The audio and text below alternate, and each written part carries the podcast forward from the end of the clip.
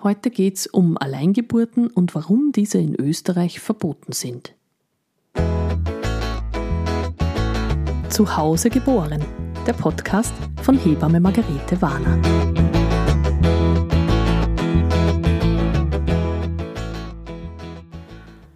Gibt es Zahlen? Nein. Prinzipiell sind Hausgeburten schon recht selten. Wir haben in Österreich eine Hausgeburtsrate von circa 2%. Alleingeburten sind noch seltener. Zahlen werden da aber keine erfasst. Auch bezüglich dem medizinischen Outcome gibt's nichts genaueres.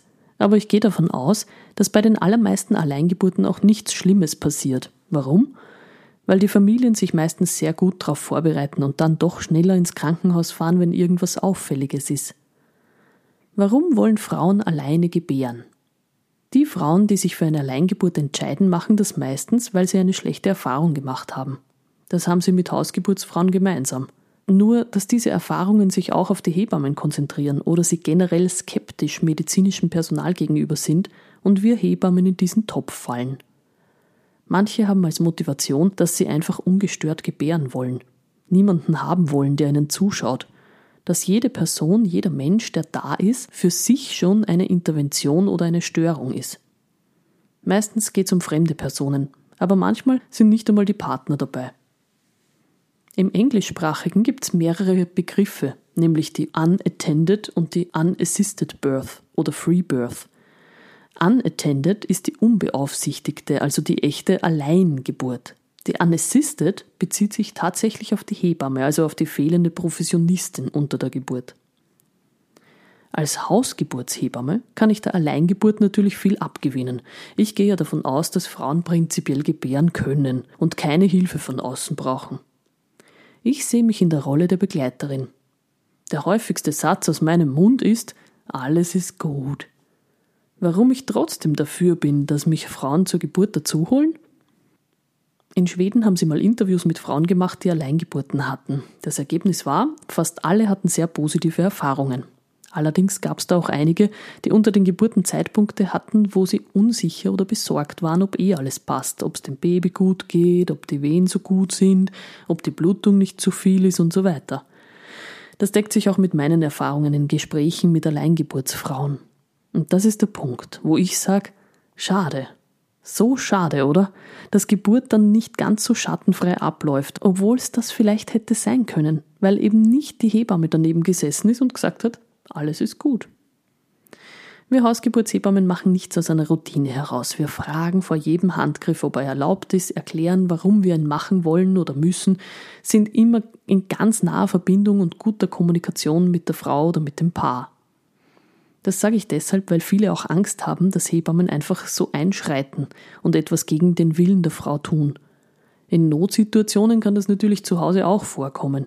Ich werde selbstverständlich keine langen Erklärungen schwingen, wenn die Frau zum Beispiel stark blutet und ich schnell ein Coolback auf den Bauch halte und Medikamente verabreiche.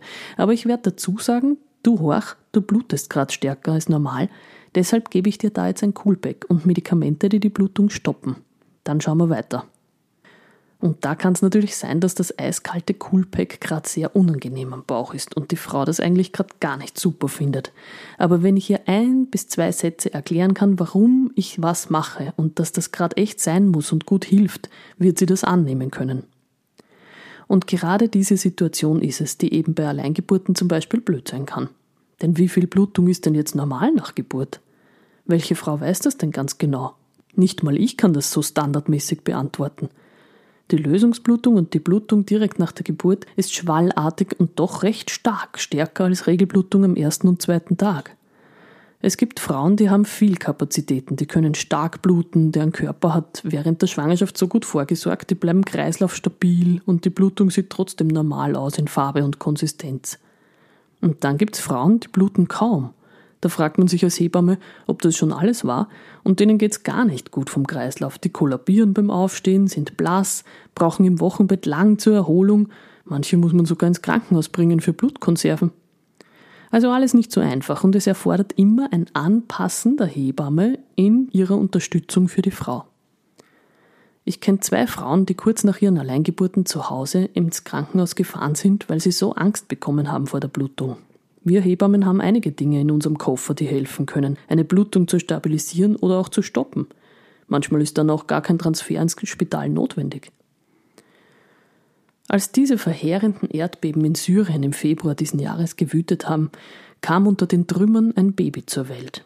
Die ganze Familie starb, die Mutter starb kurz nach der Geburt und ich nehme an, sie ist verblutet.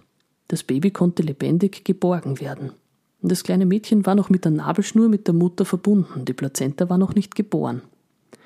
Was ich damit sagen will, es macht schon Sinn, dass wir Hebammen bei Geburten dabei sind. Diese arme Frau hatte nicht die Chance, und unter diesen Umständen ein Kind zu gebären, ist sowieso ein Wahnsinn. In Österreich sind Alleingeburten per Gesetz verboten, weil Frauen haben seit 1938 Hebammen Hinzuziehungspflicht. Diese gilt übrigens auch für Ärzte und Ärztinnen. Diese dürfen ohne Hebamme auch keine Geburten begleiten.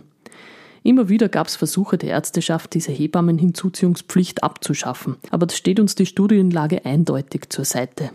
Geburten, die von Hebammen begleitet werden, haben ein deutlich besseres medizinisches Outcome, also was die Gesundheit von Mutter und Kind angeht, als Geburten unter ärztlicher Leitung. Aber okay, jetzt zum Geschichtlichen. Die Geschichte der Hebammen ist eine sehr besondere. Wir waren schon immer recht interessante Schlüsselfiguren. Im Mittelalter wurden wir von der katholischen Kirche verbrannt. Wir waren die gefundenen Hexen, denn Hebammen kannten sich in der Regel hervorragend aus in der Kräuterheilkunde, fingen die Babys auf, luden die Männer aus von der Geburt.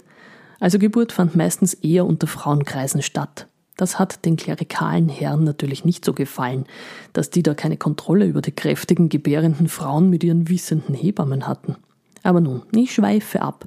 Da machen wir vielleicht auch mal eine Folge dazu. Ist urspannend. Jedenfalls gab es da noch eine dunkle Zeit in der Hebammengeschichte, nämlich die Zeit des Nationalsozialismus. Mütter wurden verehrt.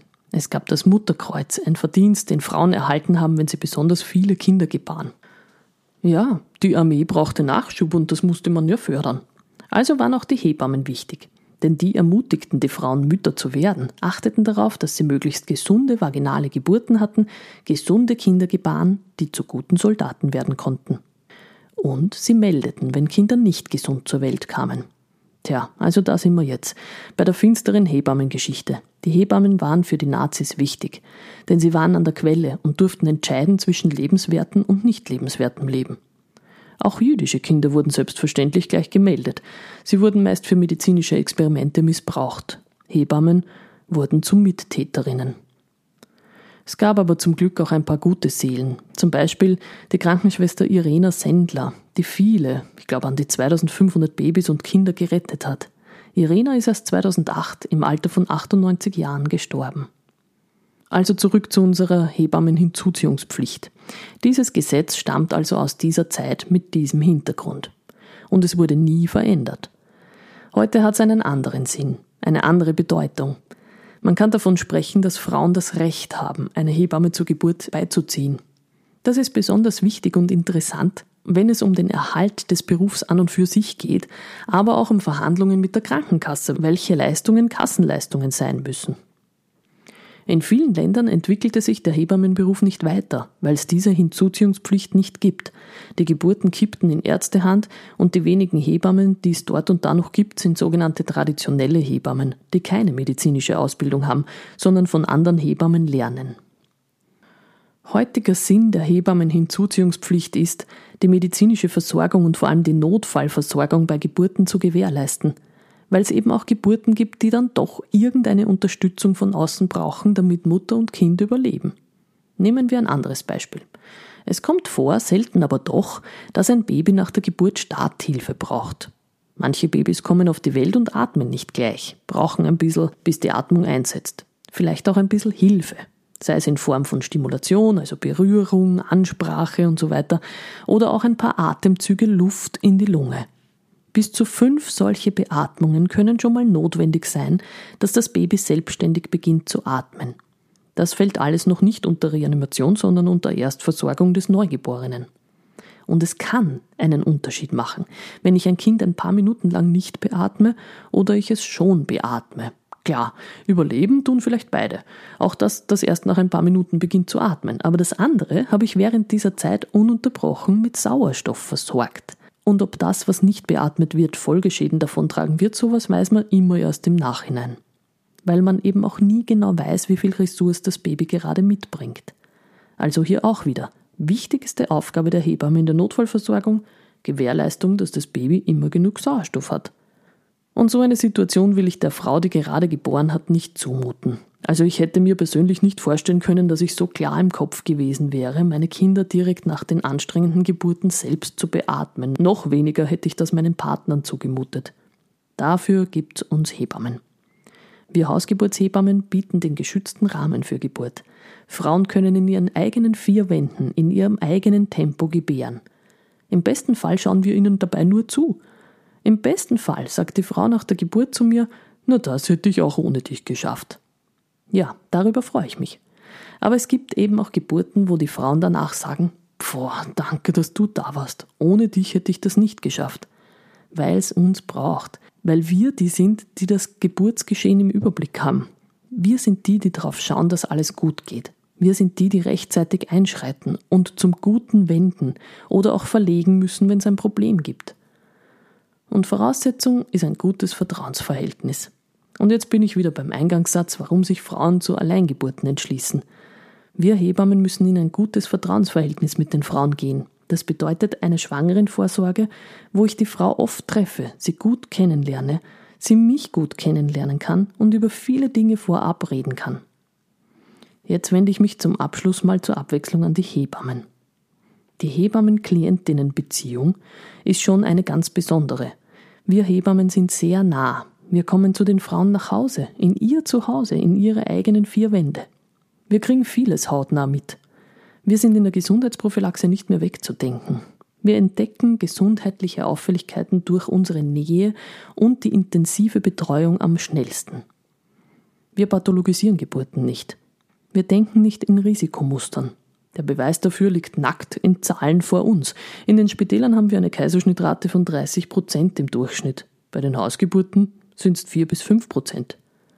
Wenn wir die Interventionsraten anschauen, sieht man auch ganz eindeutig, dass Geburten, die in Hebammenhand sind, weniger Interventionen, also Einleitungen, PDAs, Medikamente, Dammschnitte, Sauglockengeburten usw. So aufweisen, als Geburten in Ärztehand.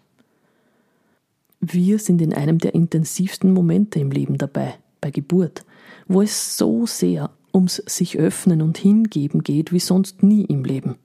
So vertraut müssen wir sein, dass die Frauen das können, dass sie sich darauf einlassen. Das ist schon ein Privileg. Es ist ein Privileg, Frauen bei den Geburten ihrer Kinder beizustehen. Wenn sie das können, bedeutet das wirklich viel. Und solange wir Hebammen uns dessen bewusst sind, werden die Frauen sich uns auch öffnen, es liegt an uns, dieses Vertrauen nicht zu verspielen, damit die Frauen nicht das Gefühl haben müssen, uns nicht einladen zu können. Also bleib gesund, bleib gut verbunden mit den Frauen und mit den Babys.